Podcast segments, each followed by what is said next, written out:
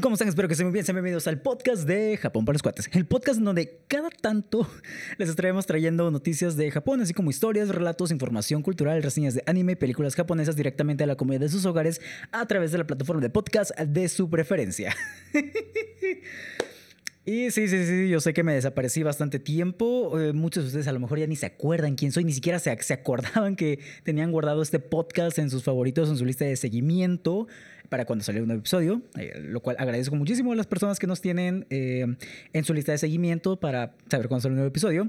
Y sí, sí, yo sé que ha pasado mucho tiempo desde la última vez que subí un episodio, que eso creo que, si no mal recuerdo, fue en octubre terminando octubre, terminando el especial de terror cuando fue el episodio de Isai Sagawa. Si no han escuchado el episodio de Isai Sagawa, el caníbal japonés, vayan a escucharlo en el episodio anterior o iba a decir que vayan a verlo al canal de YouTube, pero me acabo de acordar que ese video nunca lo subí a YouTube.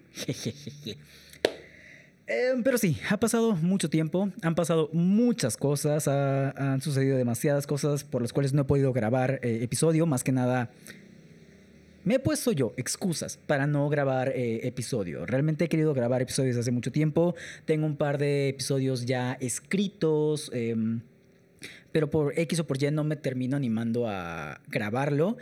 Em, vamos a procurar que, bueno, voy a procurar que eso ya no suceda. Em, entonces tengo un poquito de paciencia para eh, darle seguimiento a, a, eso del podcast. La verdad, me gusta mucho grabar podcast, me gusta mucho estar aquí y ponerme a hablar como merolico frente al micrófono. Es una de mis actividades favoritas, eh, pero pues luego suceden cosas que hace que no pueda grabar o no tenga como los ánimos de grabar, así que ténganme un poquito de paciencia con eso. Eh, las personas que siguen el podcast por las cuestiones de cultura o las, eh, eh, las cuestiones de mitología, de historia, también tengan un poquito de paciencia. Esos episodios van a llegar. Sí quiero seguir con ese tópico de cultura, mitología, historia, etcétera, etcétera, etcétera, porque es el, es el foco principal por el cual hice el podcast, pero a la vez es lo que hace que me atrase un poco con eso. Entonces ténganme también un poquito de paciencia con eso. Sí vamos a tener episodios de historia, de cultura, de mitología, etcétera, etcétera, etcétera. Vamos a terminar de contar la historia del, del Kojiki, o al menos eh, hasta donde nos habíamos quedado. Eh, nada más que para volver a retomar este impulso o volver a acostumbrarme a grabar episodios del podcast, eh, pues sí, vamos a ir poquito a poquito. Muy probablemente vayan a salir muchos episodios de de anime, de películas, etc. De hecho, este primer episodio, si ya leyeron el título, va a ser una reseña, review, opinión de un anime. El episodio de la siguiente semana, muy probablemente también sea de una reseña de una película de anime, Jujutsu Kaisen, para los que no sepan. Eh, la Jujutsu Kaisen Zero eh, va a salir en cines de Cinepolis, al menos aquí en México, durante este fin de semana. Entonces, eh, compren sus boletos para que vayan a verla y nos traigan cada vez más películas de manera legal y a tiempo y algo puedan hacer con Film Red. Em, pero sí, eh, muy probablemente durante este, esta nueva etapa del podcast sí vayamos a tener como más episodios de anime y cosas así. Pero nos, las personas que nos siguen por las cuestiones de cultura y etcétera, eh, no se desesperen, vamos a seguir trayendo episodios de cultura y todo lo demás, pero con un poquito de calma, por favor. Sean un poquito pacientes conmigo en ese aspecto. Eh, les prometo que sí vamos a tener esos episodios. De hecho, ya tengo un par de episodios escritos que quiero terminar de eh, escribir, que quiero mejorar un poquito. Y bueno, también otro, otros que ya tengo planeados para ciertas fechas eh, especiales que en, las cuales quiero que esos episodios salgan. Pero bueno, ya ha sido mucha introducción. Eh, los que están viendo el video, y espero que también en el audio se, logre escuchar un poco, el set ha tenido algunas modificaciones. Em, no, no, sé si se escuche o si se alcance a, apreciar, pero al menos aquí en esta parte donde estoy grabando, lo que tengo enfrente, la pared que tengo enfrente mía y obviamente la pared que está a mi izquierda, eso, eh, ya le coloqué un poquito de espuma acústica para que no rebote tanto el sonido. Es algo que me molestaba bastante de los episodios anteriores, que se escuchaba, o no sé si ustedes lo escuchaban, pero yo cuando estaba editando, cuando estaba mezclando, escuchaba ese ligero rebote del sonido en la pared, porque no tengo mucho espacio entre aquí y la pared. Entonces, eh, había comprado unas placas eh, acústicas desde el año pasado. eh, quizá ya las habían visto, de poquito. Eh, pero sí, compré unas placas acústicas, ya estoy acondicionando un poquito más esta parte para que el audio pueda pues, sonar un poquito mejor. Espero que ya no haya tanto rebote de sonido. Eh, Y nada más para presumir, ahorita me voy a quitar tantito los audífonos. Mi cabello combina con el color de los, de los paneles acústicos. Eso fue completamente sin planear. nada más para presumir un poquito mi pelaxo todo bonito que ya está deslavando. Pero bueno, em, yo creo que después de tanto tiempo ustedes no quieren escuchar nada de eso, no, no me quieren escuchar ah, parlotear de cosas sin sentido. Entonces, eh, vamos a pasar a lo que nos atrae en el episodio de esta semana de Japón para los cuates. Eh, eh, eh, em, entonces, como les comentaba, el día de hoy vamos a, platicar un poquito acerca de un anime que se acaba de estrenar en Netflix, en Netflix, en Netflix. Y con se acaba de estrenar me refiero a que tiene una semana aproximadamente a que el, que el anime salió. Em, mm, mm, mm, y bueno, el anime del cual vamos a platicar el día de hoy, que salió en Netflix, mm, por cierto, muchas gracias a toda la gente de Netflix que trabaja para que nos traigan más eh, productos eh, de anime con subtítulos eh, bien chidos y algunos doblados al español. Em, creo que casi todo lo que está en Netflix de anime está doblado al español. Casi todo, creo. No sé, no, no estoy seguro. No veo los animes en español, los veo en su idioma original. Eh, pero sí, eh, eh, nada que ver con lo que estaba diciendo. El anime del cual vamos a hablar el día de hoy, del cual tenía muchísimas ganas de hablar después de que lo vi, es Kotaro Vive Solo. Si no lo han visto, véanlo. Si no han visto el, el, anime, vayan corriendo a verlo. Está muy cortito. Y una vez que lo hayan visto, ya regresan al episodio para que pues podamos platicar un poquito acerca de de ese anime, que la verdad está muy, muy, muy, muy bonito. Y bueno, no vengo a hablar como un crítico de anime, no vengo a criticar la historia, no vengo a criticar la animación, no vengo a decir, oh, es que en el segundo tal del minuto 35 del episodio 40, en el, frame número 50, se equivocaron con la animación. No, no, no. Vengo a hablarles como si ustedes estuvieran con su compa y estuvieran platicando así de, es que vi esto y estuvo bien chido y así. E, es la intención con la que vengo el día de hoy, a platicarles de, de Kotaros Vive Solo. Y yo creo que por el estilo de anime que es, eh, amerita mucho platicar de, esta manera, platicar como, como amigos, como compas, acerca de las impresiones que nos ha dado esta serie. Y es que, ¿cuántas veces no hemos abierto Netflix eh, a la hora de comer, en un rato libre, cuando solamente queremos eh, ruido de fondo? O no sé, cuando queremos mantener a Betty la Fea en el top 10. Por cierto, yo soy una de las personas que mantiene a Betty la Fea en el top 10. Eh, ¿Cuántas veces de esas no hemos abierto también Netflix? Netflix. Dispensen mi falla al hablar. Aparentemente, después de unos tantos meses alejado del micrófono, ya perdí la capacidad de hablar bien. Eh, ¿Cuántas veces no hemos abierto Netflix con el fin de, no sé, poner algo para distraernos, para reírnos, para espantarnos con alguna película de terror o para terminar llorando con un drama como el que es eh, en esa situación? Eh, ¿Cuántas de esas veces hemos dicho, no sé qué ver el día de hoy en Netflix, no sé qué chingados ver? Entonces vamos a aprender Netflix y vamos a ver lo primero que caiga. Y se topan con tremenda joya. Bueno, pues eso es lo que al menos a mí me acaba de suceder, o bueno, me sucedió hace unos días con esta producción de Netflix que les estoy contando, que es Kotaro Vive Solo. Eh, es un anime que está basado en el manga eh, Kotaro a Hitorigurashi, o sea, homónimo, significa eso, Kotaro vive solo, eh, y creado por Mami Tsumura. Realmente eh, busqué acerca de, la autora de Mami Tsumura, pero no encontré nada, por no decir que no encontré mucho, lo cual me... Iba a ser que me sorprende, pero la verdad es que no me sorprende. Me gustaría saber más acerca de la autora, autora. Em, más que nada para entender el contexto o el por qué decidió crear una historia como Kotaro vive solo. Tengo mucha curiosidad por cuál fue la inspiración para crear eh, su manga. Y bueno, como les comentaba, este anime está muy, muy, muy, siendo que corté el tema así bien tajo, bien, bien raro. Bienvenidos al podcast. Em, pero sí, el, anime está súper, súper, súper cortito. Son 10 episodios con unos 20, 25 minutos a lo mucho por, episodio. Eh, pónganle unos 25 minutos, eh, o al menos fue lo que yo veía, porque no me saltaba e, e, el ending. Ya ven que luego eh, estás viendo algo y te dice saltar al siguiente capítulo. Yo no le saltaba al siguiente capítulo. yo veía todo porque mientras estaban los créditos, eh, digamos que los créditos iban sobre una ilustración de, de, fondo que iba más o menos con los personajes o con la situación del episodio que, que, acaba de terminar. Entonces a mí me gustaba ver el... Me gustaba escuchar la canción y ver la, las imágenes de fondo. Por eso yo me tardaba como el episodio completo. Ya cuando salían los créditos de, de, de los actores de doblaje y todo eso, a veces sí me lo soltaba, a veces no.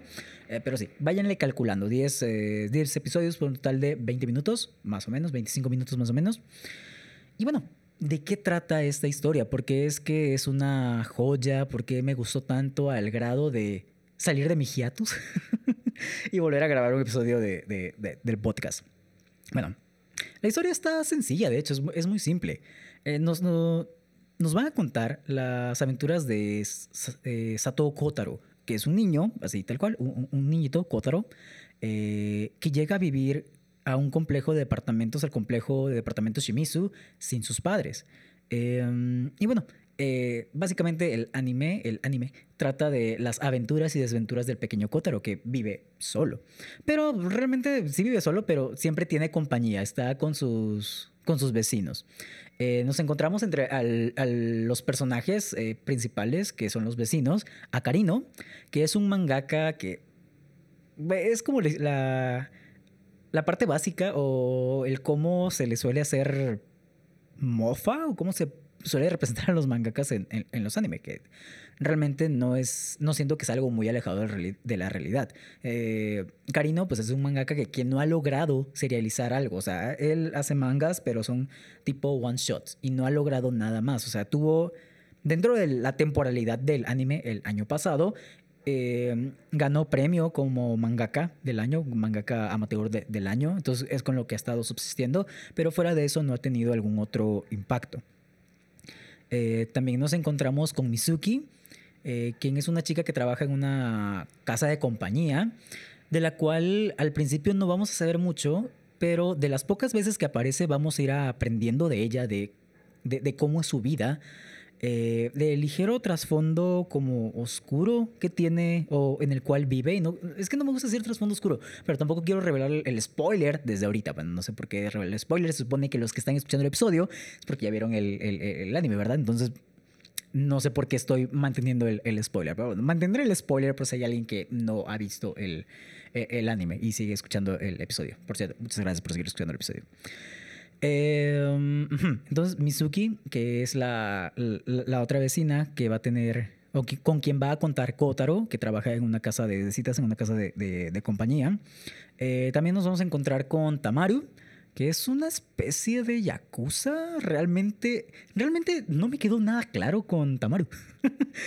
o sea, que con Karino y con Mizuki sí profundizaron eh, o, solían profundizar, pero con Tamaru solamente profundizaron muy, no siento yo que muy por encima durante solamente un episodio. Entonces no me quedó muy claro qué tan Yakuza era.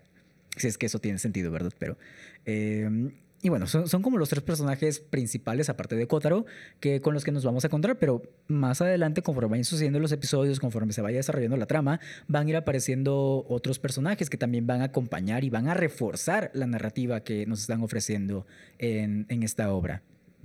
Y bueno, no solo hablar de esto, porque no es algo a lo cual yo sea como muy, muy, muy fan no me malinterpreten, eh, me gusta el trabajo, eh, voy a hablar de los actores de, voz eh, o, los japoneses. no es que no sea fan, o sea, sí, sí me, me, gusta escuchar buenos trabajos de, doblaje, pero tampoco soy así muy clavado de, ah, este es tal, ese es tal, ese es tal, o esta voz la he escuchado en algún otro lado. No soy tan clavado en ese aspecto, pero en este caso sí me gustaría comentarlo porque hubieron varias voces, eh, el caso principal, que reconocí de, de, todos lados y no sé, como que sí me hizo un poquito de ilusión esa parte. Entonces, em, eh, eh, vamos a hablar un poquito de, de, los actores de voz. En el personaje, o para el personaje de Karino, vamos a encontrar como Seiyu a Toshiki Masuda, quien es la, persona que se encarga de interpretar a Kirishima en Boku no Hiro. Eh, para Mizuki tenemos a Saori Hayami, quien le ha dado voz a personajes como Fubuki de One Punch Man y la poderosísima, pero la poderosísima Yamato de One Piece, puro One en, estos nombres. Eh, lo siento, yo soy fan del personaje de Yamato, me gusta la voz que le dan al personaje de Yamato, entonces fue curioso toparme eh, con este. con este otro personaje. Eh, para el papel de Tamaru, el Yakuza, nos encontramos con nada más y nada menos que Junichi Suabe. Y esta persona le da voz a nada más y nada menos que el mismísimo rey de los héroes. Obviamente estoy hablando de Gilgamesh, de Fate Stay Night. O sea, eh, eh, es Gilgamesh, es el rey de los héroes, es Gilgamesh. Entonces, este señor le da voz al rey. Bueno, también le da voz a uno de los favoritos. Yo sé que es uno de los favoritos de mucho. de, casi todo el fandom de Full Metal Alchemist. Eh, esta, esta persona, eh, Junichi Suabe, también le da voz a Grit, a Gurido. No me acuerdo cómo se llama en español. me, acuerdo, me, me acuerdo del nombre japonés porque me gusta cómo suena. Gurido. Pero se me fue el nombre de cuál es el pecado capital. ¿Qué pedo con esto? Pero sí, ese, señor le da voz a estos dos personajazos, a Gilgamesh, a nuestro poderosísimo rey Gilgamesh, y a Gurido. Y por supuesto no me estaba olvidando de Kotaro, lo estaba dejando para el final. La persona encargada de darle voz a, Kotaro es Rie Kugi... Ah, da, da, da. Extrañaba que me pasara eso. Es Rie Kugi... Ah. Rie Kugimiya. Eso. Eh, Rie Kugimiya, por si no la... em, por si no la ubican de nombre, es la actriz de voz que nos da el personaje de Alfonso. Alfonso Eldrick. Eh, bueno, Alfonso, pero yo le, llamo Alfonso. Y también a Luis François de la Vallière en Zero Notes Kaima. Eh, entonces, tenemos un cast súper, súper, súper, súper chido. Y la verdad, hicieron un muy buen trabajo en, en, en, en esta serie, en, en, este doblaje. Les digo, no voy a hablar más porque no soy tan clavado en este aspecto, pero tener tantas voces que al menos a mí, me, en, lo personal, me gustan, no sé, me hace, hace que me den ganas de mencionarlo. Y bueno, continuando un poquito con esta plática, creo que me he olvidado de una parte muy importante. Sí, ya mencioné que Kotaro pues es un niño, pero esto quizá también termine de causar un poco más de impacto, al menos a mí me causó un poco más de, impacto. Eh, Kotaro tiene solamente cuatro años y él se va a vivir solo a este complejo con el resto de sus vecinos. Y la verdad es que yo cuando leí la, la reseña solamente sabía que Kotaro pues, era un niño, ya cuando mencionaron la edad, no pensaba que fuera a ser un niño tan, tan, tan, tan joven. Y ya cuando me enteré de eso es como que, wow, me cayó el, el, no sé cómo llamarlo, me, cayó como la impresión de, del peso realmente que debía estar pasando Kotaro. O sea, sin ver nada más, ya el hecho de saber que era un niño de cuatro años eh, hizo que me cayera eh, el 20 de lo que este niño de cuatro años iba a vivir a partir de ese momento, a partir de que se, se, mudó a ese, a ese, conjunto de apartamentos. Y es que la verdad, el, la serie no, no, no, tiene un dibujo tan, llamémosle Seinen, pero los temas que trata, eh, digamos que son Seinen, o sea, se, so, son temas bastante fuertes, son temas bastante espinosos. Eh, o sea, violencia intrafamiliar, abandono, abuso, alcoholismo, todos esos temas los vamos a ver a lo largo de todos los episodios. Pero la característica de esta serie, y que fue lo que a mí más me, me gustó y lo que más me rompió, fue que todo lo vemos desde la perspectiva de un niño de cuatro años. Eh, y la serie juega mucho con esto. Eh, antes de continuar, no sé qué tanto vaya a tardar el episodio. Eh, a juzgar por lo que llevo, si va a tardar algo. Espero no tardar tanto. No sé qué tanto me voy a tardar hablando de, de, de lo demás. Pero, pues, si el episodio sale muy corto, una disculpa. Me estoy volviendo a acostumbrar a grabar. Pero sí, eh, prosigo ahora sí. Eh, el hecho de que todo esto trate o lo veamos desde la perspectiva de un niño de cuatro años es lo que más me, al menos a mí, en lo personal, me valga el pleonasmo y la redundancia, es lo que me lo que más me pegó. Es una historia o es, es que no es una historia inocente, ya, ya, lo dije hace un momento, pero es una historia que nos lleva de la mano con, con Kotaro.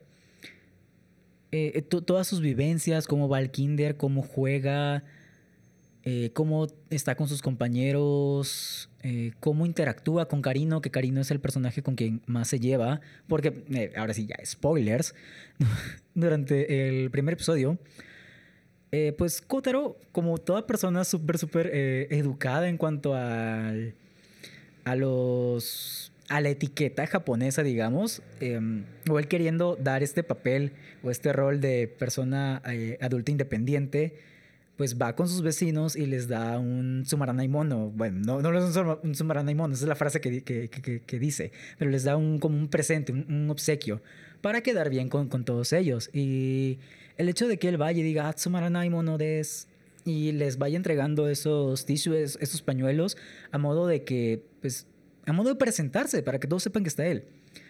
Eh, nos da a entender, digo, me estoy desviando un poquito, empecé hablando de una cosa y estoy hablando de otra, pero ahorita voy regresando, me estoy acordando de qué estoy hablando. Pero el hecho de que Kotaro ya tenga esta idea o esta impresión de qué, es lo que tiene que hacer, no sé, eh, eh, te da un, una especie de contraste entre lo que vemos en algunas escenas, porque al comienzo del anime, cuando va a comprar estos, estos pañuelos, también se compra una espadita, como, como si fuera una espadita de, madera, de madera, un juguete. Entonces lo ves cargando o portando su, su espada en su cinturón y así se la pasa toda la serie con su espada.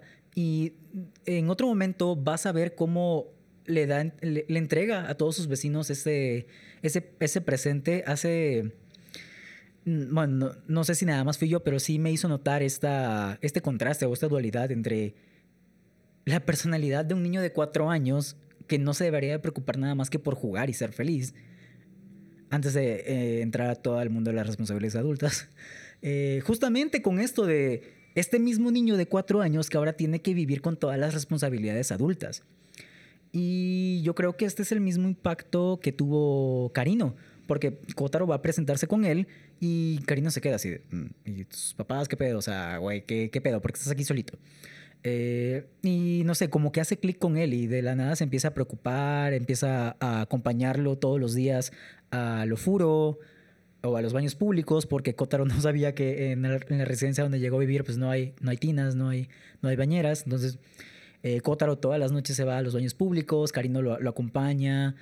Eh, más adelante también lo acompaña al, kinder, se convierte como en su tutor. Y es como de las personas, bueno, todos se preocupan por él, pero es como que el que más cariño le... Bueno, es que no puedo decir que el que más cariño le agarra, porque todos le agarran cariño a, su manera.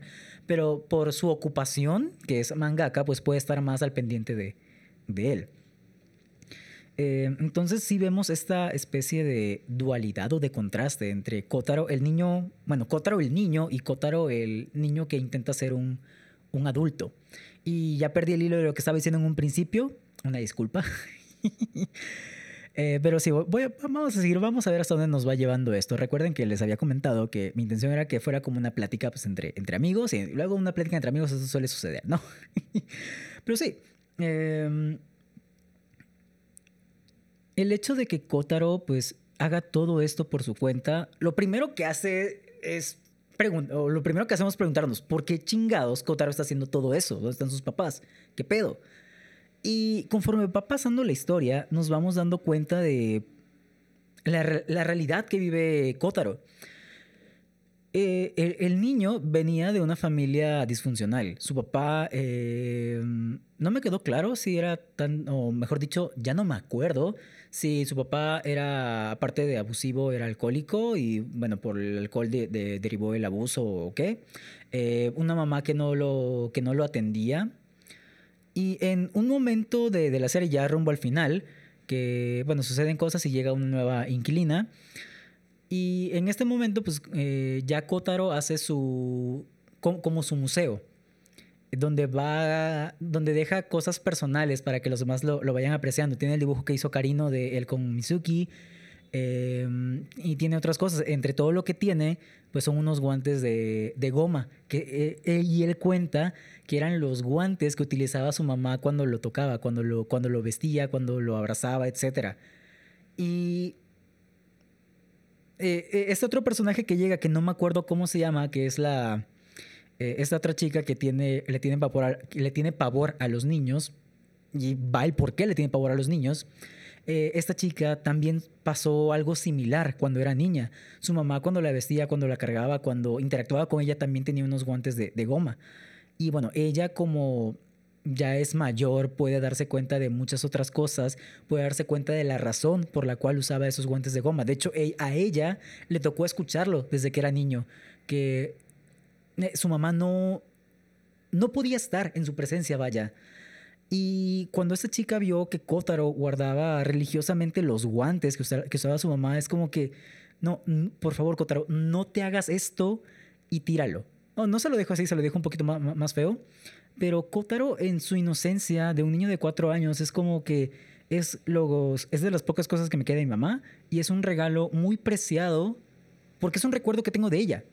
Y no sé, esa parte, ya después de todo lo que has visto, pues también te, te rompe. Y ya una vez que vas eh, viendo todo esto, pues vas hilando el tipo de vida que vivía Kotaro antes de. Y el porqué de que Kotaro haya terminado en ese conjunto de, departamentos o en, esas, en ese conjunto habitacional. Eh, y no solamente eso, eh, cree que es su culpa que su mamá se haya ido de su casa, porque eh, la mamá de Kotaro los abandonó. Le dijo, yo me voy, nos vemos, luego regreso, y nunca regresó. Luego nos enteramos que no regresó porque se murió. la razón por la cual la mamá pues, falleció, mm, no recuerdo que la hayan dicho, eh, no sé si. No sé si lo vayan a decir después, porque tiene un manga, el manga continúa. No sé si en el manga se, esclarezca. Eh, a lo mejor fue el papá, a lo mejor ella pues cometió la automorición y cosas así. Digo, voy, a veces voy a utilizar palabras un poquito más suaves por YouTube. Em, pero sí, yo hasta donde recuerdo no, no, no especifican porque es que la mamá murió, pero sabemos que la mamá murió. De hecho, pues una de las cosas que nos podemos preguntar es cómo chingados le hace Kotaro para vivir, cómo le hace para comprar su comida, para pagar la renta, cómo le hace para subsistir. Y luego nos enteramos por medio de los abogados que también luego se vuelven personajes recurrentes, eh, una nueva abogada, bueno, una abogada que es como nueva y le entregan como esta misión de entregarle el dinero a, a nos enteramos que es el seguro de vida de la mamá de, de Kotaro y que se lo van a estar entregando mm, básicamente hasta que se acabe el seguro. Y también en este momento, no, e, eso es más o menos al principio, nos dicen que pues Kotaro realmente no sabe que su mamá falleció. Eh, él, eh, él debe tener una idea, porque siempre que le van a entregar el dinero, pregunta, oye, ¿y de parte de quién viene este dinero? Digo, eso también es una pregunta muy obvia, es algo que Em, sería lógico preguntar. Pero eh, si bien Kotaro no, no sabe a ciencia cierta de quién viene, pues no le quieren decir. O sea, los mismos abogados le, le, dicen, oye, mira, Kotaro cuando tú vayas te va a dar un recibimiento en grande. Va a cantar, comida, que esto, que el otro. Tú síguele la corriente, entrega el dinero y ya cuando te vayas, pues no digas nada más. Si Kotaro te llega a preguntar de parte de quién viene este dinero, tú tienes que decir que es una persona muy generosa. Y Kotaro ya se sabe ese discurso. Es lo que siempre le han dicho. Por eso es que yo pues tengo esta idea de que él se huele algo, pero no sabe a ciencia cierta que su, que, que, su madre falleció. Entonces se lo ocultan. Y ya me voy a saltar al final de la serie. Eh, entonces un poquito de spoilers, adelanten unos un minuto. Eh, si es que no quieren ver escuchar el spoiler. Ya más adelante, cuando Kotaro, en compañía de Karino, va a visitar la tumba de sus abuelos, va a limpiarla y a colocar un incienso y orar por eh, a, orar enfrente de la tumba. Kotaro se da cuenta que dentro, bueno, no dentro, sino que en esa tumba familiar también se encuentra el nombre de la mamá de, de Kotaro. Y a partir de ese momento, pues eh, Karino le dice, mira, cada que vengas a ver a tus abuelos, yo te voy a acompañar. Siempre que vengas, tú dime para que te acompañe. ¿Por qué? Porque Karino tampoco quiere que Kotaro se entere. Kotaro tiene la ilusión de que su mamá va a regresar, que su mamá va a aparecer algún día. Pero después de eso, Karino no tiene la...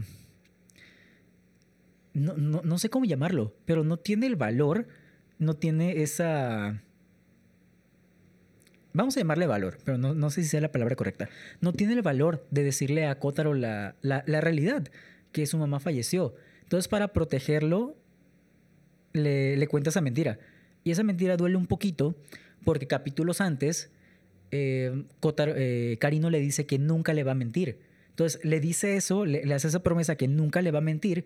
Y el acto seguido es que le, le, le, da una mentira piadosa, le da esta mentira de que, mira, no ha pasado nada, no, aquí no pasó nada, tú solamente cuando vengas a, ver a tus abuelos dime para que te acompañe, para que Kotaro no descubra pues la inscripción del nombre de su madre en, la tumba. Entonces, eh, pues es, digo, esto no es todo, esto es parte de lo que le sucede a Kotaro, de cómo a sus cuatro años tiene que afrontar y tiene que estar viviendo en este mundo en el cual se culpa a sí mismo, culpa a su debilidad eh, como la razón de que su familia se haya separado, de que su papá eh, se haya vuelto violento, porque él dice, es que mi papá se volvió violento con nosotros porque... Se me fue. eh, porque yo era débil, porque no pude protegerlo. Entonces, él se culpa a sí mismo. Y vive en, en, en, este mundo donde también está esperando a una mamá que pues nunca va a regresar. Y que también durante la serie nos platicaron o nos mostraron que no era muy atenta con, con Kotaro. Y de hecho, en otros de los recuerdos que se ven, Kotaro va caminando con su papá. De hecho, hay, hay un episodio donde Kotaro renta un paraguas para que las personas que, que llegan a la estación lleguen a su destino sin mojarse. Entonces Kotaro pues, tiene su servicio de portaparaguas, de, de escolta con, con, paraguas. Y realmente cuando él eh, eh, está haciendo ese trabajo, procura que eh, su acompañante no, no, se moje. Así Kotaro termine mojado de un hombro. Luego nos enseñan que esto lo aprendió de, de, su papá y que es de los grandes recuerdos que, que tiene y que guarda con mucho cariño. Mientras que luego hacen el paralelismo de ese mismo recuerdo pero con su mamá. En ese momento, pues a la mamá no le importaba que Kotaro se estuviera mojando. Ella estaba en, en su mundo, ella estaba perdida en, en, en otras cosas. Entonces, el hecho de que Kotaro tenga que vivir con eso en, ese mundo de fantasía es una de las cosas que te rompen. O al menos a, a mí me rompieron. Eh, es que ve, ves a Kotaro normal. Luego eh, se ve como ese crecimiento que tiene Kotaro. Se ve ese.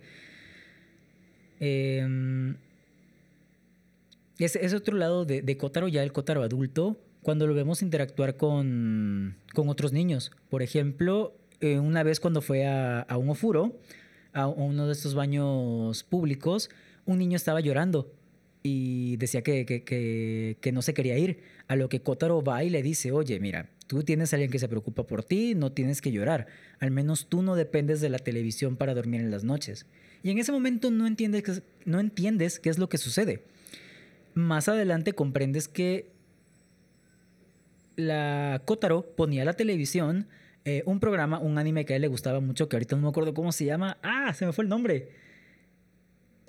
Tonosaman creo que era, que es un anime de, de, un samurái que no es muy popular. De hecho, el, el, anime como que no le gusta mucho a la gente y por lo tanto pues, pues ya va, va, a terminar. Eh, pero Kotaro a ese programa le tiene mucho cariño. Y eso se relaciona con lo que les comenté, que... ¿Cómo se llama? Que, ah, que, que le dijo a este niño que al menos él no dependía de la televisión para, para dormir en las noches. Y ahí es cuando to todo te hace clic, digo, también con otros recuerdos de, de, más adelante, y te das cuenta que Kotaro utilizaba la televisión para dormir, para no escuchar lo, eh, los, los pleitos y para poder tener como un sitio seguro o un sitio en el cual él poder sentirse en paz para, para dormir de todos los problemas que, que había en su casa. Y luego llega un episodio en el que Kotaro dice que ya no cree necesitar la, la televisión para dormir, intenta dormir sin televisión simplemente no puede. Entonces ves a Kotaro intentar hacerse el fuerte con eso de que yo ya crecí, me estoy haciendo fuerte, si me vuelvo fuerte mi familia se va a... a mi, mi, familia va, va a volver a, a, unirse, va a volver a ser una sola. Y por otro lado, pues vemos al Kotaro niño, no puedo dormir por las noches sin ruido por estos traumas que tengo. Eh, soy un niño que tomó a Tono Saman, eh, si, no si digo mal el nombre de, de, del anime del personaje, eh, me avisan, para tener un, modelo o tener algo a qué aferrarme. soy Kotaro, el niño que no quiere llorar porque pues llorar es, no, no es muy fuerte que digamos, y eso también lo vemos mucho cuando Mizuki se va. Eh, si se acuerdan, se había comentado que dentro de todos los personajes tenemos a, Karino, que es el mangaka, tenemos a Mizuki, que es la, chica que trabaja en una casa de, compañía. Eh, ella también se pega mucho con, con Kotaro. De hecho, desde que lo ve, pues se, le pega mucho. De hecho, se podría, se podría decir que llega a ser una figura materna para Kotaro. Lo cuida mucho, eh, lo procura busca hacer cosas divertidas con, con él. De hecho, en uno de los episodios, eh, Mizuki y Kotaro van a como un día de campo, Karino se les, se les pega y, o sea, se, se, la pasan bien. Eh, Mizuki siempre procura a, a Kotaro. Los dos se encariñan. Eh, haciendo un paréntesis dentro de esta historia, voy a platicar un poquito de, esta parte también cuando ven que se están divirtiendo o que Kotaro se está divirtiendo, pues intentan tomarle una foto, pero Kotaro se escapa, o sea, él hace lo imposible para que no le tomen la foto. En ese momento no, no, no nos imaginamos por qué no le gustan las fotos.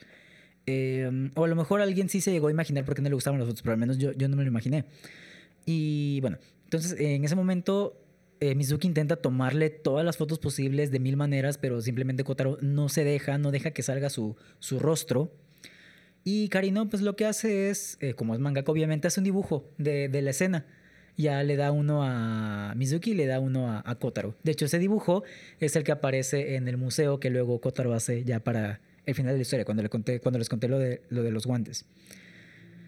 Eh, y luego nos damos cuenta que Kotaro, pues antes estaba en, un, orfanato, pero ese orfanato al publicar una foto de, de Kotaro hizo que el papá de Kotaro se diera cuenta en dónde, se encontraba su hijo. Y pues les comento que el papá es una persona violenta. Entonces eh, llegó a hacer escándalo al orfanato donde estaba y el pobre Kotaro lo vemos debajo de una mesa hecho bolita lleno de miedo. Y bueno, también en ese momento nos enteramos que el papá pues tiene una orden de restricción. Entonces es, esa es la razón por la cual Kotaro le tiene pánico a las fotos, porque cree que su papá, bueno, que cree que nada más por tomarle una foto su papá automáticamente va a saber dónde está. Y pues, es, válido el pensamiento que tiene por lo que, por lo que le sucedió. Entonces, eh, bueno, sí, Kotaro evita las fotos por, por esta razón. Y bueno, regresando tantito a la, historia de, de Mizuki, pues estos dos se encariñan. Y les comento, o sea, Mizuki toma como un rol de, de, segunda madre para Kotaro, porque es una figura materna que está ahí para, para él. De hecho, todos los personajes que están ahí llegan a formar lazos con Kotaro, llegan a, se podría decir que son figuras paternas maternas de, de, pues, del pequeño Kotaro. También esto se ve mucho, ahorita regreso a la historia de Mizuki, esto se ve mucho cuando todos se enteran de que es el el Niwakoshiki de, de Kotaro, la, esta ceremonia de ingreso a la escuela, pero de ingreso al kinder. Que Kotaro va con su chalequito azul y su gorrito azul y todo bien bonito. ahí se ve bien tierno el Kotaro. y pues ya luego se enteran de que pues, es la, la, primera reunión donde los niños van con sus papás. Y uno de los futuros compañeros de Kotaro, de, los otros niños, ya le, le pregunta a Kotaro por sus papás porque ve la silla vacía. A lo que pues, Kotaro en un intento de... Bueno, no en un intento, sino en una forma de evadir un poco la, la pregunta, le dice que sus papás son ninjas, son ninjas y por eso no los puede ver. Perdón. Y justamente en ese momento, pues, eh, Karino, eh, Mizuki y... Ay, ¿cómo se llama el Yakuza? Se, se, me olvidó el nombre del Yakuza, no, no es intencional. Y Tamaru van corriendo a la ceremonia de... de pues, pues ingreso al kinder de Kotaro para que vea para que vea que tiene familia y que no está solo y esto también nos da otro mensaje dentro de, toda la serie, aparte de todo lo que el pobrecito Kotaro ha vivido, sino que la familia no solamente es la de sangre, sino la familia también puede llegar a ser estas personas que, uno elige, que, que, uno decide con quién pasar eh, el rato, con quién pasar algunos días o algunos periodos de, su vida, como en este caso de Kotaro, que son sus vecinos. Eh, entonces, pues sí, les comento, todos generaron lazos y Mizuki pues fue, siento, es que digo, ah, siento que voy a decir que todos son de los que más se encariñan con, eh, pero Mizuki también se encariñó mucho con él. Y bueno, luego Mizuki tiene que partir del, del conjunto habitacional. ¿Por qué? Porque Mizuki también está viviendo una relación abusiva con, con su pareja. Le pide dinero, eh, le exige dinero, él la va a esperar afuera de donde trabaja y afuera de, de, su apartamento para pedirle dinero y para maltratarla. En una de esas, eh, no se ve tanto, no, no, se ve en pantalla, de hecho, nada más se ve cómo se encuentra con, con este tipo. Y solamente lo vemos el día siguiente, que está usando un, un cubrebocas. No me acuerdo que, cuál es la razón que, utiliza, creo que dice que tiene un resfriado, cosas así. Pero Kotaro se da cuenta se da cuenta que tiene un moretón en la mejilla. Entonces Kotaro le dice, quítate eso, yo sé qué es lo que pasa. Y ya Mizuki se lo quita y vemos que tiene un, moretón. Digo, eso también es eh, como fuerte, el hecho de que tomen este tipo de temas. Pero lo que a mí se me hizo más fuerte es que Kotaro a sus cuatro años pueda identificar este tipo de, heridas, este tipo de lesiones. ¿Qué tanto fue lo que tuvo que pasar para que a través del cubrebocas pudieran notar ese, eh, ese moretón. Y yo sé que notar un moretón pues no, no es tan complicado, o se puede ver. Pero uh, a lo que me refiero es a, a, Kotaro, dentro de su contexto de un niño de cuatro años, que fue lo que... Eh, ¿Qué fue lo que vivió para que a sus cuatro años él sepa, mira, pasó esto, quítatelo, no lo ocultes, cuéntanoslo cuéntanoslo y, ¿sabes qué? Vete de aquí porque esta persona te va a buscar. ¿Qué tanto tuvo que haber pasado este pobre niño para poder llegar a esa conclusión? Y durante ese episodio pues se toca ese tema de, ok, eh, a lo mejor no tienes que irte de, los departamentos, solamente con que pongas una denuncia, pues va a bastar. Nos damos cuenta de que no que Mizuki fue a poner la, denuncia por eh, que su pareja lo, la, maltrataba, pero no sirvió de nada porque no aplicaron ni una orden de restricción, no aplicaron cárcel ni nada, o sea, esa, esa denuncia sirvió de absolutamente nada. Y yo creo que aquí muchas personas pues podrán encontrar o podrán encontrar, sí, podrán encontrar algún tema con el cual se puede relacionar todo, todo esto.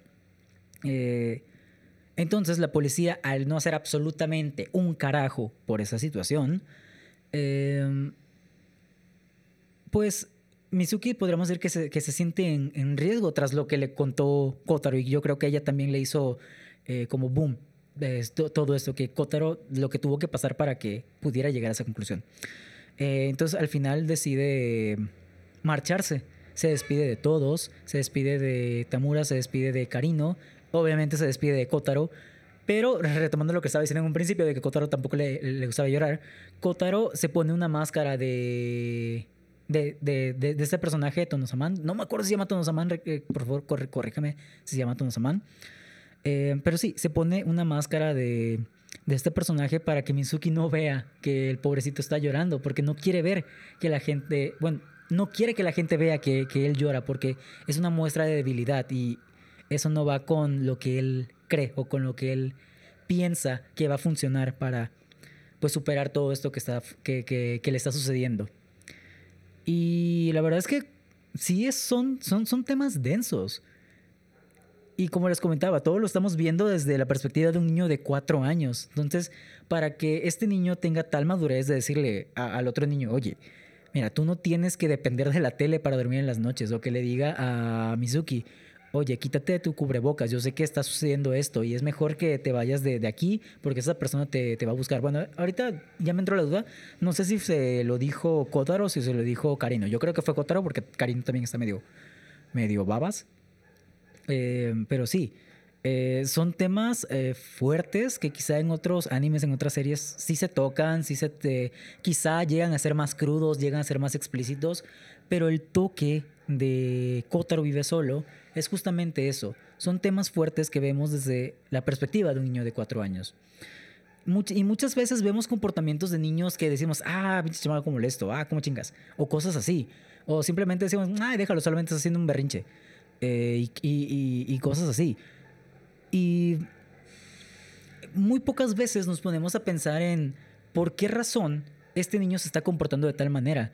Realmente, al menos desde mi perspectiva, nunca, yo, y a partir, a partir de Kotaro creo que eh, sí lo pensaré un poquito más, pero nunca me, me, me ponía a pensar, ah, seguro solamente está haciendo berrinche o está haciendo esto por esto. Bueno, obviamente sí lo pensaba en algunas situaciones. Yo sé que no todos son berrinches, yo sé que todos los comportamientos tienen una razón, pero lo que voy es que a, raíz de Kotaro es como que ya me queda un poquito más claro, un poquito más fijo ese pensamiento de no solamente es un berrinche, no solamente es un tic, no solamente em, es que no puede dormir con la tele, es que todo tiene una razón. Eh, todos los comportamientos incluso de nosotros adultos ya me iba a decir bien viejos, pero no, nosotros ya de adultos tenemos cierto, ciertos comportamientos que obviamente van de la mano con muchos traumas que tenemos. Em, pero el ver a, los niños y el ver en cómo se comportan es como que debemos de quitarnos, y estoy hablando absolutamente todos, esta mentalidad de que lo que hace un niño es un berrinche o lo que hace un niño es solamente una conducta de niño. Probablemente todas esas, todas esas acciones tengan una causa y a lo mejor no sean una causa pues, muy bonita que digamos. Digo, esta es una de las cosas, eh, es una de las moralejas que podemos extraer de, de toda la serie de Kotaro vive solo. todos los comportamientos de los niños no son simples caprichos, no, no, no son simples berrinches, pueden tener raíz en un trauma que han, que han vivido, pues como, eh, como con, con la televisión o con las fotografías. Entonces también hay que ser un poco más empáticos con ellos y no solamente quedarnos con el hecho de, ay, sí, es, es un niño, es una gracia de niño, sino hay que ser empáticos con ellos eh, porque no sabemos qué es lo que pueden estar viviendo. Y esto siempre lo, digo, eh, pero lo decía más que nada hacia los adultos, no, nunca lo relacioné tanto con los niños. Realmente nosotros no sabemos qué es lo que está viviendo la otra persona. Podemos estar platicando con un amigo, podemos estar con nuestro compañero del trabajo, podemos reírnos, la la pero no sabemos qué es lo que hay detrás de esa risa, no sabemos qué es lo que hay detrás de ese, vamos a chingarnos una chela, vamos a, vamos a hacer una peda destructiva, vamos a comer, a comernos cinco hamburguesas, vamos a, no sé, vamos a bailar, cosas así. Eh, podemos ver solamente lo que hay de frente, pero en realidad no sabemos qué hay detrás de eso, no sabemos si la peda destructiva solamente porque pues, tiene ganas de una peda destructiva o porque hay algo que quiere enterrar o que quiera ahogar, mejor dicho, en, todo ese alcohol. No sabemos si esa salida al cine es una simple salida al cine porque pues eh, hay ganas de ver una película o porque quiera distraerse de, de algo que está sucediendo o de algo que le está sucediendo. Por eso hay que ser empáticos con todos, adultos y niños. No sabemos qué es lo que hay detrás de las acciones o detrás de, de, de lo que nos dicen. Hay que ser empáticos con ellos, no... Eh, ¿Cómo se dice? No tomarlos a locos, y esto es algo que también estoy viendo en otro Dime que estoy guachando por, bueno, iba a ser por segunda vez, pero no es por segunda vez, es uno que había dejado a la mitad, pero ahorita estoy terminando de ver. Eh, cuando termine de, verlo también vamos, voy a hacer episodio de, ese anime. Pero en, uno de, en, una, en uno de estos episodios, pues el personaje, digamos, principal, bueno, uno de los personajes principales, eh, tuvo un, un suceso en su vida eh, cuando él entró o cuando él se transfirió de escuela, su madre falleció. Entonces eso fue un pesar que estuvo cargando durante muchísimo tiempo. No se lo contaba a sus amigos de, de la nueva escuela porque eh, en palabras de, de, este vato, no, es que solamente quiero reírme con ustedes, quiero que, quiero que sean mis amigos para reírme. Y bueno, esto ya lo platicaré más a, más a fondo, pero luego nos enteramos que este personaje se lo contó a sus viejos amigos, a, a sus amigos de Tokio, y ellos nada más se rieron. O sea, e-, él, él decía, oigan, pasó esto, me siento así, y sus amigos se rieron. Entonces, eh, es ese tipo de situaciones a las que me refiero con las cuales debemos ser empáticos. Y este es un ejemplo súper, súper, súper obvio. O sea, si alguien te dice, oye, pasó esto y me siento así, no nos vamos a reír.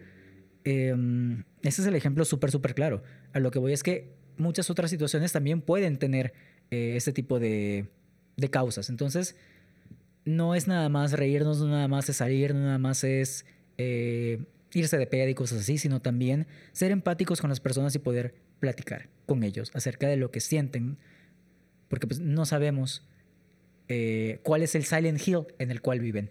Un dicho que yo tengo eh, es que todo mundo vive en su propio Silent Hill. Los que sepan de Silent Hill, pues eh, sobre todo del 2, sabrán que el pueblo de Silent Hill se va acomodando, se va moldando a las experiencias de cada uno. Eh, no es el mismo Silent por eso es que no es el mismo Silent Hill en todos los juegos.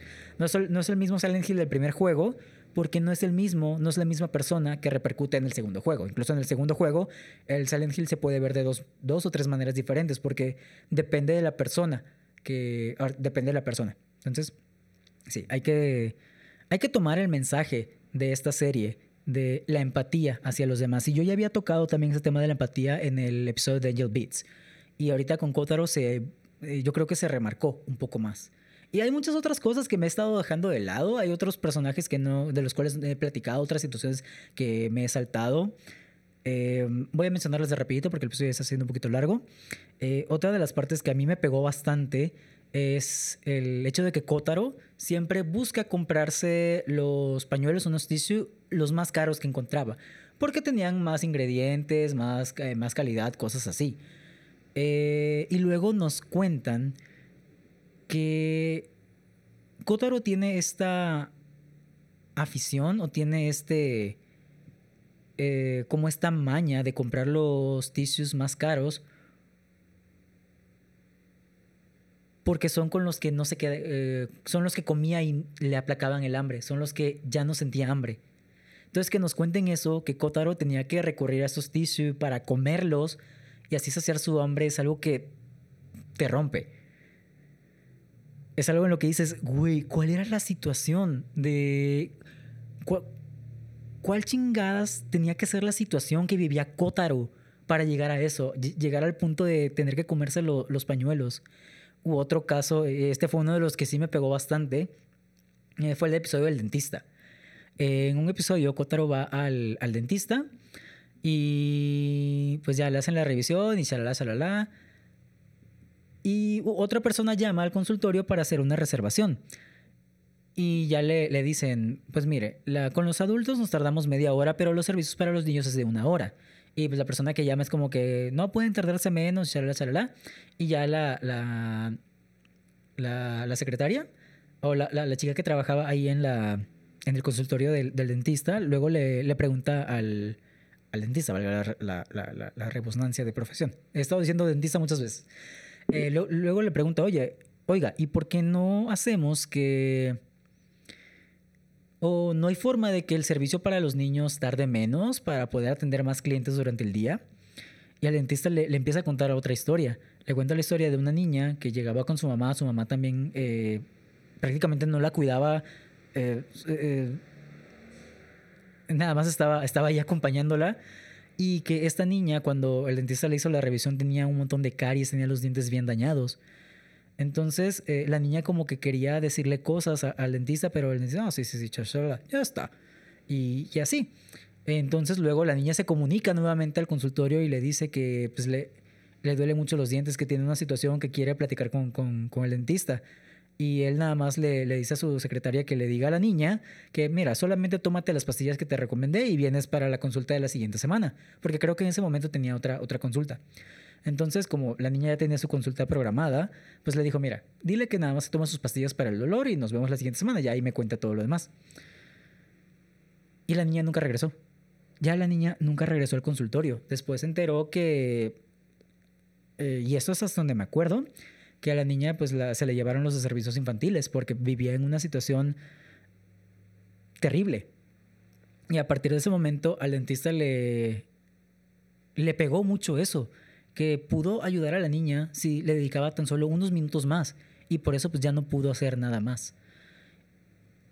Y yo escuché, eh, bueno, estaba viendo ese episodio y la verdad es que esa parte me pegó bastante, me pegó muchísimo y ya fue, bueno, también por la explicación de que el dentista se tarda una hora con los niños porque aparte de, de hacer el servicio de, limpieza dental y todo lo que le tenga que hacer, se dedica un tiempo a platicar con ellos para saber cuál es, cuál es su situación, saber cómo están. Y no sé, e-, esa parte a mí me pegó muchísimo. Y ya luego cuando cuentan que Kotaro pues llegó con, con bueno, eh, sus dientes tenían el mismo estado que los de esta niña, es como que, dude, ¿cuál era la situación? realmente en la cual vivía este niño de cuatro años, abandonado, y todo lo que tuvo que pasar para que su personalidad fuera como lo es ahora. Y es que la verdad suelen, aunque, bueno, voy a hablar un poquito del dibujo, aunque el dibujo de Kotaro a lo mejor no es del agrado de muchos, sobre todo por las pupilas, porque son pupilas rectangulares hacia arriba, eh, yo siento que esta elección de diseño ayuda y apoya muchísimo para, para mostrar las emociones de Kotaro. Porque a veces simplemente vemos sus pupilas negras, sin nada más. Eh, para mí representaban como pupilas sin vida, pupilas de, un niño que pues, está ahí deambulando como si nada, está simplemente existiendo. Pero cuando le sucedía algo bonito, cuando estaba con Karino, cuando salía con Mizuki, cosas así, las pupilas de Kotaro ya les salía un, brillo. O sea, sus, ojitos ya brillaban. Y esta lección de diseño siento que apoya demasiado pues toda esta parte de la personalidad de Kotaro. Cuando es el Kotaro, digamos, adulto que tiene que cargar con todo esto y cuando es el Kotaro niño que pues es feliz y solamente se preocupa por lo que tiene que preocuparse, o sea, ser feliz, jugar, disfrutar, estar con sus amigos, etc. Y... E iba a comentar otra cosa, pero se me acaba de olvidar. Creo, creo que tenía que ver con esto mismo, no me acuerdo. Ah, ya, ya, ya. Em, también vemos, pues es esta parte de la inocencia del niño que toma esta serie, eh, toma su anime favorito y empieza a adoptar cosas, cosas de él. Em, e-, este anime trata de como tipo samuráis de, este periodo feudal. Entonces Kotaro pues siempre va cargando con, con su espadita y siempre usa mucho este lenguaje de samurái. Siempre está de Gozaru, siempre está hablando con este lenguaje humilde samurái. Y termina de llenar esta parte de, del personaje en su etapa de, inocencia infantil. Ya luego con las cosas eh, súper em, maduras que dice, ya se ve la otra parte. Entonces, em, no sé, toda esa parte como el brillo de sus ojos, el hecho de que adopte este lenguaje del anime eh, para hablar de su día a día, es como hace que te vayas sintiendo o que vayas sintiendo cada vez más afecto por Kotaro pero cuando vas descubriendo qué es lo que le sucedió y qué es lo que ha estado viviendo, es como que te pegas. Es, estás aquí con la, con la inocencia de Kotaro y luego ves su realidad y es como el, el meme de Mr. Increíble con su cara sonriente a color y luego la cara de Mr. Increíble toda de forma blanco y negro, algo así. Así podemos describir eh, Kotaro vive solo. Y todavía hay otras eh, cuestiones que me estoy dejando de lado, como el hijo de Tamaru, eh, la, interacción que tienen con los otros niños huérfanos, eh, que luego el hermano mayor los abandona con Kotaro y... ¡Ah, Es que sí, toca, tomas, toca, tomas, toca temas bien densos, bien fuertes. Y te invita a una reflexión, te invita a la reflexión de la cual ya platicamos. Y con eso yo creo que con eso nos podemos quedar por el episodio del día de hoy. Eh, espero que no estén escuchando ladrar a los perros. Eh, pero sí, si nos vamos a quedar con algo de, todo este anime, eh, o, al menos si yo me quedo con algo de este anime, es con la empatía. Em, no por ser niños hay que menospreciarlos, o sea, de, por sí eso es algo que yo ya tenía muy presente. No por ser niños hay que menospreciar todas las, las actitudes que toman, pero este anime, les digo, reforzó toda esa creencia que yo tenía. No por ser niños hay que menospreciarlos, no por ser niños hay que dejar de lado ciertas actitudes que toman, hay que preocuparnos por ellos. Y esto mismo hay que aplicarlo con, con los adultos. No porque seamos adultos quiere decir que somos personas funcionales. ¿Quién es un adulto funcional? Vaya. Todos también tenemos nuestros problemas, tenemos nuestros traumas, tenemos ciertas acciones que no queremos hacer porque nos recuerdan cosas muy, o muy densas o muy tristes o muy feas o simplemente cosas que no queremos recordar, todos las tenemos. Eh, y si una persona llega y les cuenta algo eh, personal o les cuenta algo así de que me siento así, no hay que menospreciarlos, no hay que hacerlos eh, sentir menos, no hay que reírnos de eso, hay que estar ahí para apoyarlos en medida de lo posible. Eso es con lo que yo me quedo de Kotaro Vive Solo. Y de esta serie que parece como muy, muy, infantil por el tipo de dibujo y por la, como la premisa que, tiene, la verdad es que sí te, te ríes. Sacas tu, te, puedes sacar tus carcajadas. Pero también sabe manejar ese drama y también sabe darte un mensaje. Entonces, eh, si ya vieron su. Si, si ya vieron Kotaro Vive Solo, déjenme en comentarios de YouTube o déjenme en Twitter o en Instagram cuál fue el mensaje con el cual ustedes se quedan. Eh, estoy quedando sin voz. De Kotaro Vive Solo. No he tomado nada agüita en todo el episodio. Ay, qué bonito tomar agüita. Cuéntenme, ¿con cuál es el mensaje que ustedes se pueden quedar de todo este anime? Y pues bueno, yo creo que ya fue mucho de hablar de cosas densas. Y tengo trabajo pendiente, como editar este podcast para subirlo en viernes. Esperemos que así sea. Y bueno, entonces cuéntenme, ¿cuáles son sus opiniones, cuáles son sus comentarios acerca de Kotaro Vive Solo? ¿Ya leyeron el manga? No me hagan spoiler, por favor. Yo lo voy a leer. Entonces no me hagan spoiler, pero cuéntenme qué, qué les parece el manga también. ¿Qué les parece toda esta obra? Y pues nada más me queda agradecer nuevamente a Netflix. Yo sé que el señor Netflix no va a ver esto, no va a escuchar esto, pero en verdad te agradezco que hagan el esfuerzo por traer este tipo de producciones. Que la verdad es que si no hubiera aparecido en Netflix, yo no lo hubiera buscado, no lo hubiera visto así por eh, animes que traten de esto. Eh, pues no, al, menos no, no, lo hubiera buscado. Si nada más me quedo con las recomendaciones que me salen por temporada y lo, lo, que me recomiendan mis alumnos o mis amigos, pues eh, a menos de que me hubieran recomendado esto, es que lo hubiera visto. Entonces, nuevamente, tío Netflix, muchas gracias por traer este tipo de contenidos. Em, y pues ya, espero que este episodio les haya gustado. Yo creo que fue un poquito, un episodio un poquito denso para regresar. espero que este, este episodio les haya gustado, les haya invitado un poquito a la reflexión. Y si este episodio les gustó, no olviden compartirlo con todos sus amiguitos. No olviden compartir este episodio en todas sus redes sociales para que todas las personas o más personas puedan eh, llegar a este podcast. Eh, recuerden que vamos a volver a tener episodios de cultura, episodios de historia, de mitología, etcétera. Nada más que con un poquito de calma, un poquito de paciencia, por favor. Ahorita vamos a tener una un ciclo de anime, como lo quieran llamar. Pero sí, eh, no olviden seguir el podcast, no olviden seguirnos en todas nuestras redes sociales. Nos pueden encontrar como arroba Japón para los. Me pueden encontrar como arroba Sir Oscar en Twitter e Instagram. No olviden seguirnos en nuestro canal de YouTube. Si nos siguen en nuestro canal de YouTube, no olviden eh, suscribirse y darle clic a la campanita para que pues YouTube les avise cuando subimos nuevo episodio, nuevo video. Voy a tratar de que todos los episodios sean eh, en video. A veces a lo mejor por, no sé, por X o por Y, simplemente va a ser la portada del episodio con la voz. Eh, a veces va a ser el video como espero que ahorita se esté grabando. Entonces no olviden suscribirse al canal de YouTube, picarle a la campanita para que se enteren cuando sale el nuevo episodio. Eh, no olviden seguirnos en sus redes sociales, ya lo dije. Eh, no olviden dejarnos un comentario en Spotify creo que Spotify ya te deja calificar, no comentarios todavía, pero ya te deja calificar. Entonces no olviden calificarnos con cinco estrellitas o cuatro estrellitas eh, para que pues, el podcast pueda ser recomendado hacia más personas. Y créanme que estaré eternamente agradecido si es que llegan a hacer eso. También déjenos un comentario en eh, los que nos escuchen en Apple Podcast en YouTube. No olviden compartir eso con todos sus amiguitos. Y ya se me olvidó cómo tengo que despedir el, el podcast. Y bueno, yo creo que ahora sí, me despido. Muchas gracias por habernos escuchado, por habernos escuchado. Esto va a ser todo para mi son. Yo soy Sir Oscar. Nos vemos, escuchamos en la que sigue. Bye.